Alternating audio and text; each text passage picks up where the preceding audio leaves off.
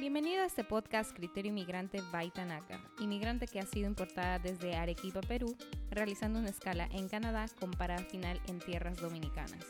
Cada semana escucharás increíbles anécdotas e historias de cómo llegué aquí. Seré honesta, son casi de película, además de consejos y estrategias que puedes implementar en tu vida. Y quién sabe, tal vez hacer mejor que ayer. No soy gurú, ni coach, ni chamán, mucho menos psicóloga, pero sí que tengo las mil vidas de un gato, literalmente. Según yo, el ser inmigrante incluye que todos migramos de alguna manera en nuestras vidas, ya sea de idea a idea, de personas, de experiencias, de perspectivas y hasta de prioridades. Si te parece y te interesa seguir escuchándome, estás completamente invitado a este viaje. Gracias por pasar tiempo conmigo el día de hoy. Ahora vamos a abrir esta bitácora. Bienvenidos a otro episodio de este podcast. Yo soy Tanaka, seré su anfitriona el día de hoy. Recuerda compartirlo si te gustó este episodio y déjame saber si tienes comentarios en mis redes sociales. Antes de empezar, quisiera decirte que si estás pasando por esto, mis más buenos deseos y sobre todo que la fuerza te acompañe, que la necesitarás. Hoy no estaré hablando solo yo, tengo un invitado que merece una música de entrada y es mi esposo. Bueno, muy buenos días a todos. Es para mí un placer eh, compartir el día de hoy con todos los que escuchan este podcast y no eh, dar un poquito de nuestra experiencia eh, de vida en temas de relaciones a distancia. Bueno, estaremos compartiendo algunos datos, tal vez un poco curiosos que hemos tenido que pasar en esta retadora relación y arriesgada travesía, que no, no es para cardíacos, ¿verdad, amor? Dime, ¿Cómo, ¿Cómo la describirías? Yo describiría una, un reto eh, y una aventura. Eh, definitivamente ambas cosas, porque trae sus dificultades, pero también trae eh, su belleza dentro de, de esos caminos que, que, que toca recorrer. dicen que la relación tiene que ser necesariamente cara a cara o sea, siempre una persona necesita de una caricia, un abrazo y el día a día. O sea, con cada, con cada problema, cada risa. Nosotros no tuvimos eso, ¿verdad? O sea, no cara a cara al menos. Lo tuvimos a través de una pantalla. Eh, eh, hubo momentos donde no, a través de, de, la pantalla hubo todo eso, pero no es lo mismo. Definitivamente no es lo mismo y son partes de las cosas que, que, que, una pareja debe estar consciente primero, aunque siempre va a ser difícil, aunque te mentalices antes de, pero definitivamente... Que nosotros no hicimos eso tampoco. Sí, sí, no... Nadie, ninguno de los dos sabía en lo que se iba a meter hasta que realmente ya estábamos ahí. Es correcto, es correcto, completamente. Eh, pero una vez uno estuvo durante eh, el momento, pues se fue dando cuenta y lo fuimos eh, realizando y sustituyéndolo con muchas conversaciones y hablando mucho, realmente. Creo que es clave. Con esto en mente es que vamos a empezar. ¿Quieres contar nuestra odisea o digo historia? Puedo contar nuestra historia, definitivamente. Creo que es bastante extensa y, y tiene muchos detalles, así que eh, ahorraré un poco de eso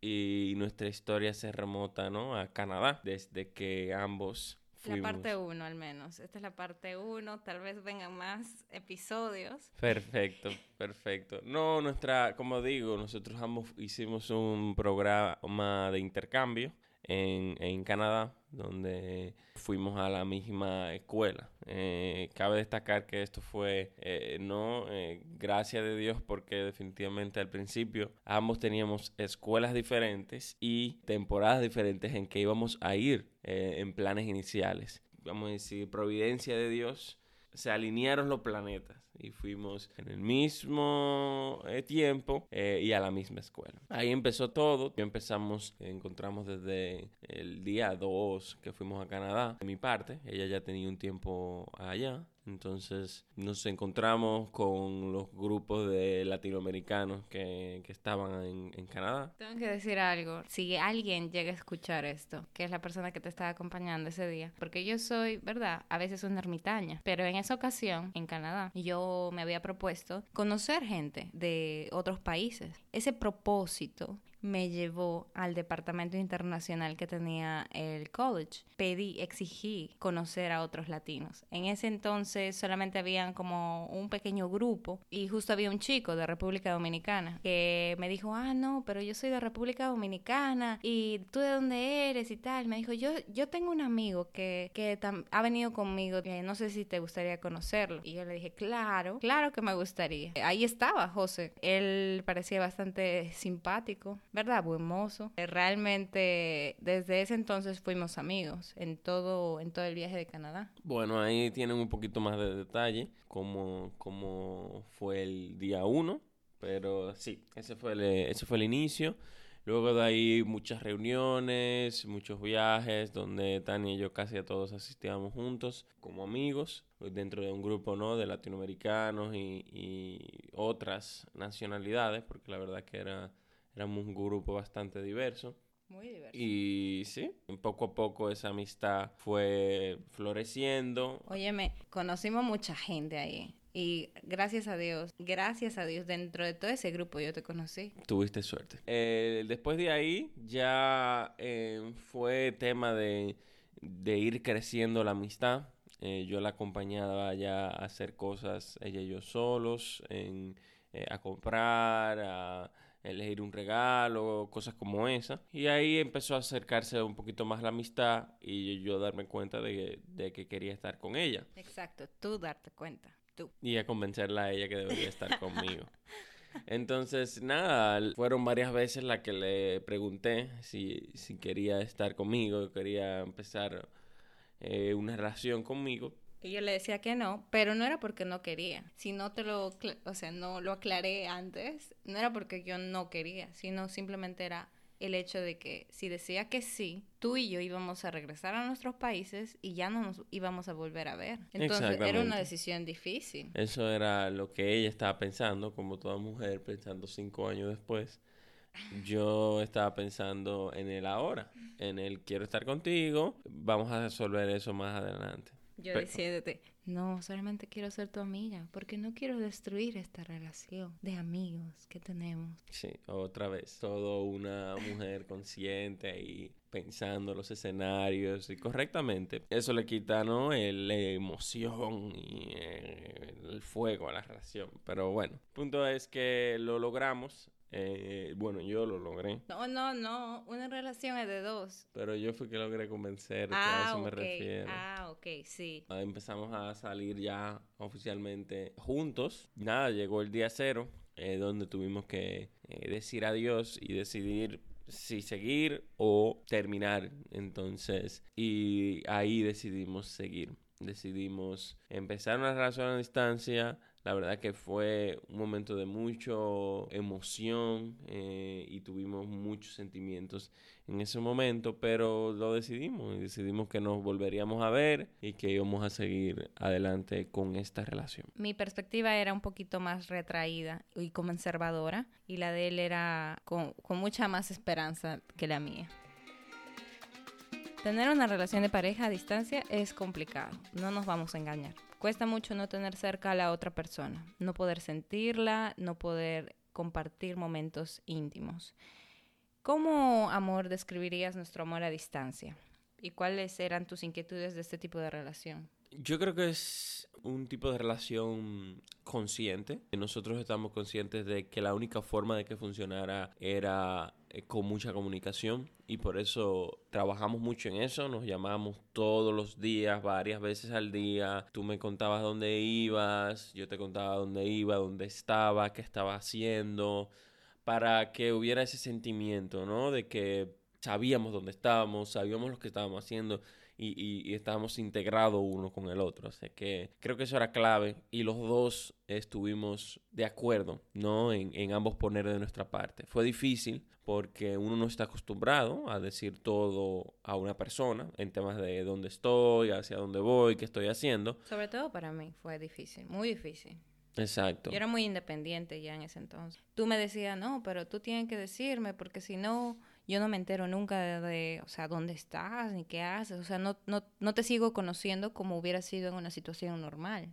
Entonces yo lo entendí con el tiempo y fui dándome a conocer. Fui demasiado intencional en eso. Eso, eso fue un punto, un punto clave. ¿Y cuáles eran mis, mis miedos con respecto a esta relación? Era básicamente que se perdiera ese deseo de seguir conversando, de seguir compartiendo, compartiendo eh, el uno con el otro lo que hacíamos nos mantuvimos constantes, ese fuego se mantuvo creciendo y siempre con una meta específica. Yo siempre trataba de ponerme una meta de cuándo la iba a volver a ver para yo en mi mente tener claro, ok, es por tanta cantidad de tiempo que vamos a estar así y esta es mi meta para volverte a ver. O sea que en este momento sí o sí nos volvemos a ver, ya sea tú vienes o yo voy. Y así fue. La meta era nueve meses, que era lo que faltaba para terminar de año. El Señor quiso realmente nueve meses después, exactamente. Y así, y así fue nuestro, nuestro primer encuentro. Pero esos son dos puntos clave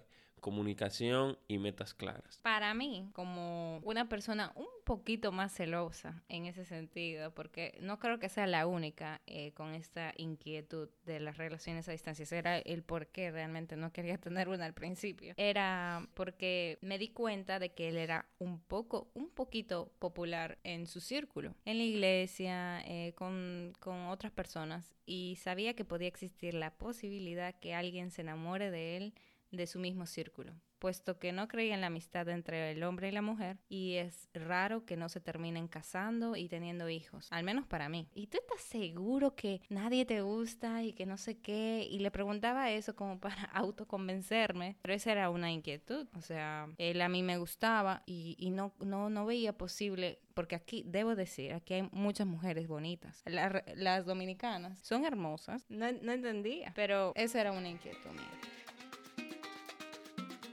Bueno, después, ya en el medio del caos, algunas veces no sabía qué hacer o a dónde me llevaría esto. Solo empecé con, con el hecho de hablar más con él, de conectarme más con él a través de las conversaciones que teníamos. ¿Qué crees que, se debe tener para superar la distancia? Tal vez madurez, eh, no sé, confianza.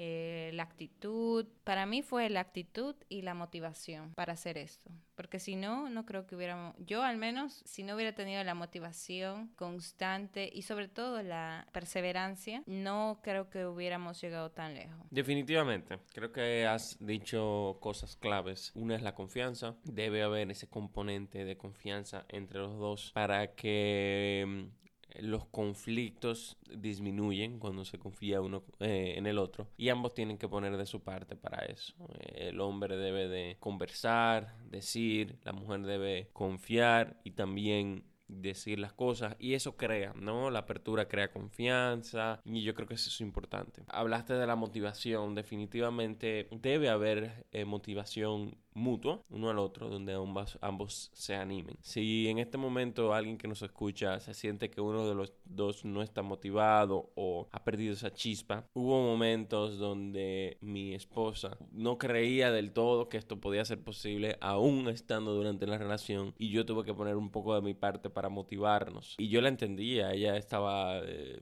súper lejos, era más, más difícil, su familia siempre la atacaba con que eh, Amor de Lejos, Felices los Cuatro. No, bueno, no toda mi familia, habían algunas personas, inclusive entre mis amigos. Muchas veces la gente te dice, esta relación es de, ya tú sabes, tiene algo como que él va a conocer a alguien y tú también. Y, o sea, realmente la gente usualmente no apoya esto. Y no los culpo porque si no hubiera estado yo misma en esta relación, probablemente yo hubiera dicho eso también.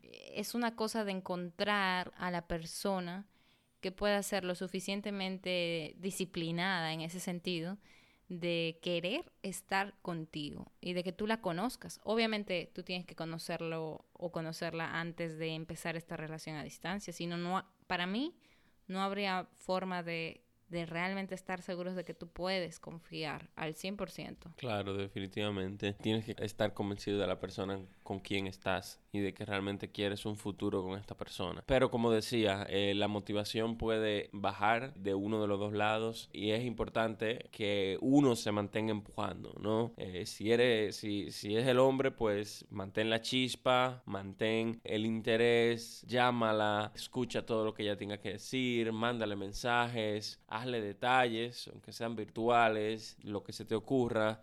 Y eso la, la, mantendrá interesada, la mantendrá enamorada y esa chispa va, va a estar prendida, eh, se va a mantener prendida y, y es lo que lo que pasó en algunos momentos. Yo tuve que sacar de mi parte y hacer este tipo de cosas que no se me hacían tan fácil, pero para mantener esa chispa eh, eran necesarias. Una de las cosas que José siempre eh, me mandaba y que no estaba acostumbrado a hacer tanto en ese tiempo al menos, era hacer dibujos, dibujos a mano, cartas a mano y luego tomarle fotos y me las enviaba. Pues nada, compartir, compartir un poquito de tu esencia. Una, una cosa importante más de lo que tú dijiste y es estar convencido la persona con quien estás. No, no jueguen al tener un noviecito a distancia o una noviecita a distancia. Muy peligroso.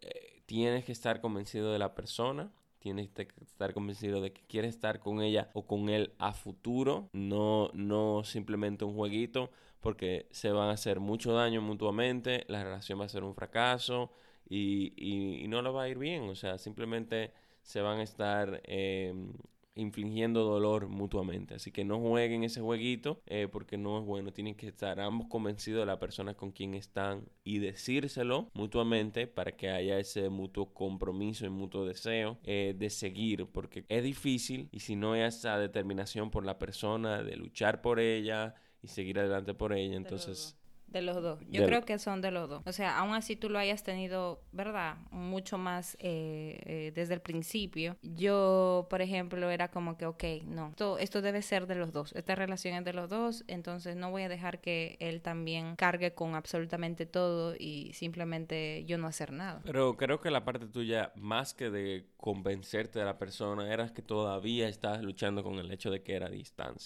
Eh, creo que estamos convencidos de que había una atracción fuerte, de que nos, nos veíamos eh, juntos, pero era el tema de, de la relación que te tenía un poquito aprensiva al inicio, pero ambos queríamos estar juntos.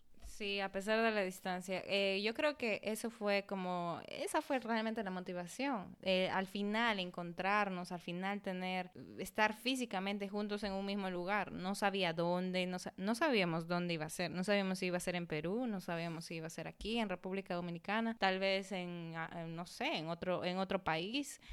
Pero de que queríamos trabajar para eso, queríamos hacerlo y el tiempo que nos tomará. Nos tomó tres años y medio tener un país de destino. Para mí es lo más difícil, aparte de las peligrosas y mortales despedidas en los aeropuertos, fue la incertidumbre. Dentro de lo más difícil está la incertidumbre, la, la planificación de los encuentros, los sentimientos de culpa, problemas para disfrutar el tiempo juntos, porque una vez que uno llegaba, por ejemplo, aquí o él llegaba a Perú, era como un countdown, era como, me quedan siete días, me quedan seis, me quedan cinco. O sea, como que uno disfruta el momento, pero uno no lo disfruta del todo porque sabe que va a haber un final. La falta de contacto físico, obviamente, la falta de abrazos, la falta de cenas eh, en restaurantes, eh, salidas al parque, etcétera y las limitaciones de comunicación de, por ejemplo, se nos iba el internet o la señal era muy baja, el desconocimiento de los círculos sociales, a veces yo no, o sea, por más de que él podía hablarme de personas a su alrededor, yo no las, y él tiene muchas personas a su alrededor en su, en, su círculo, eh, era como que no podía todavía conectar la, la imagen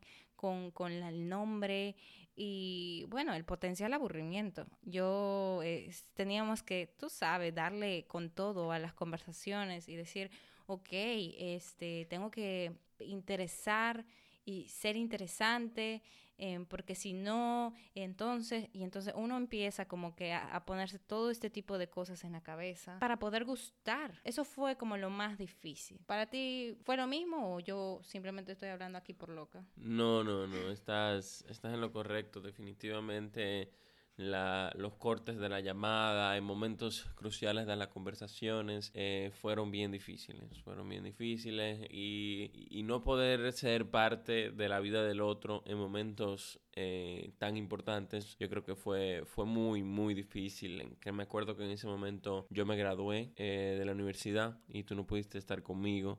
me acuerdo que tiré un beso a la cámara cuando me tocó subir eh, porque te dije que lo iba a hacer y era un beso a ti. Eh, y, y, nada, eso fue una de las cosas, de los momentos difíciles que no pude compartir contigo. De igual forma, a ti te entregaron tu título. Eh, cuando estuviste allá y fueron momentos que yo quise pasar contigo, tu cumpleaños, bueno, nuestros cumpleaños fueron difíciles, las fiestas familiares fueron difíciles, o sea, definitivamente no ser parte de esas cosas es muy difícil y no se logra sobrepasar si no es que cumplen con las cosas que le hemos dicho anteriormente. Si eso no está, pues esos momentos difíciles van a destrozar, van a pasar por encima la relación. Uno tiene que ser bastante atinado porque por más de que yo quiera hablar eh, las 24 horas del día de su cumpleaños con él y pasarla con él, yo sé que él tiene familia aquí. Yo sé que tiene amigos que él quiere ver, con los que quiere también disfrutar y él no va a estar al 100% disponible solo para mí. Eso también eh, como que tiene sus ups and downs bueno, uno de los apps fue poder tener conversaciones de interés a profundidad. Ese para mí fue uno de los, eh, fue crucial para mí. A mí me gusta hablar mucho, pero me gusta hablar mucho más de temas que controversiales o no. Y en ese sentido, José era como que sabía escuchar y también me daba su opinión. Y poco a poco fue que si, o sea, si él no hubiera sido así, él no hubiera escuchado, él supo manejar bien eso y, o sea, eso, eso fue una tremenda ventaja. Creo que lo que mencionaste del op eh, o ventaja dentro de la relación es eso de la comunicación. Creo que uno se entra más a fondo en conversaciones profundas, eh, de conocerse uno al otro, que una relación eh, estando uno al lado del otro se da, pero creo que se da un poquito menos, porque cuando uno está a distancia hace esto intencional y hace algo, un propósito de la relación. Y creo que definitivamente eso ayuda a unir más la pareja. Sí, muy cierto eso. Nos unió en ese sentido. Nosotros, como dijo anteriormente José, nos llamábamos todos los días. No hubo un día, ni uno, en el cual no nos llamáramos. Al menos nos teníamos que llamar en la noche o en la mañana muy temprano. Y bueno, empezamos a planificar para vernos y metas a corto y mediano plazo desde el principio de la relación, el querer vernos otra vez y habíamos planificado ciertas cosas para eso. Dios quiso que no fuera de la, a nuestra manera, sino a su manera en ese, en ese momento. Tal vez en otro episodio cuente esa historia. No salió como lo planificamos, pero era más o menos el tiempo que teníamos para vernos. ¿Cuándo tú te diste cuenta de que esto era serio? O sea, de que realmente esto, ok, tiene bases para, para, para que yo fuese tu esposa, para que pudiese mudarme aquí, porque no sé, para mí fue cuando ya empezábamos, concretábamos estas metas. No sé cómo tuviste esto. Yo creo que de parte mía eh, fueron eh, brillitos eh, dentro de la relación sobre tu carácter, tu persona, que me fueron diciendo, es para ti, es para ti. Susurrando. Entonces, sí, me susurraban pajaritos. Eh, cosas, aspectos de tu, de tu carácter que me decían, puedes estar con esta persona, eh, tu amor por la familia, tu disposición a hablar las cosas y tu disposición a, a perdonar y cambiar. Eh, eran cosas que simplemente me decían, esta chica eh, vale la pena y es para ti. Entonces yo creo que eso fueron de las cosas que me, me, me ayudaron a asegurarme. Definitivamente los momentos que pasamos juntos, juntos, eh, fueron claves porque eran los momentos donde tú podías ver esas cosas cara a cara. Y lo que más me gustó es que tú eras exactamente la persona que yo conocía a distancia, era exactamente la persona que con quien estaba cuando nos juntábamos. Eh, era lo mismo, o sea que eso me aseguraba que había sido eh, abierta, que genuina, genuina. Genuina, exactamente.